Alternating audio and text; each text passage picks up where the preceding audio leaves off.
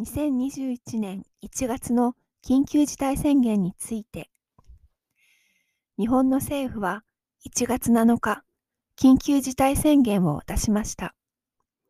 宣言の中で、たくさんの人に関係ある内容についてお知らせします。緊急事態宣言は、前には2020年4月に出しました。今回の期間は2021年1月8日から2月7日の1ヶ月間で、東京都、埼玉県、神奈川県、千葉県です。この地域に住んでいる人、働いている人が対象です。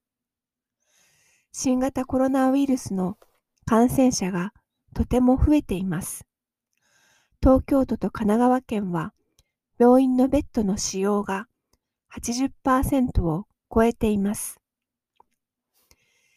日本政府からのお願いの内容は、特別な用がなければ夜の8時より後に出かけることはやめてください。レストラン、お酒を飲むところなどの飲食店は夜8時で閉店してください。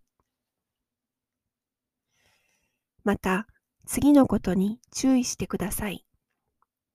保育園や幼稚園、小学校、中学校、高校、大学専門学校などは今まで通りです。お休みにはなりません。大学入学共通テストは予定通り行います。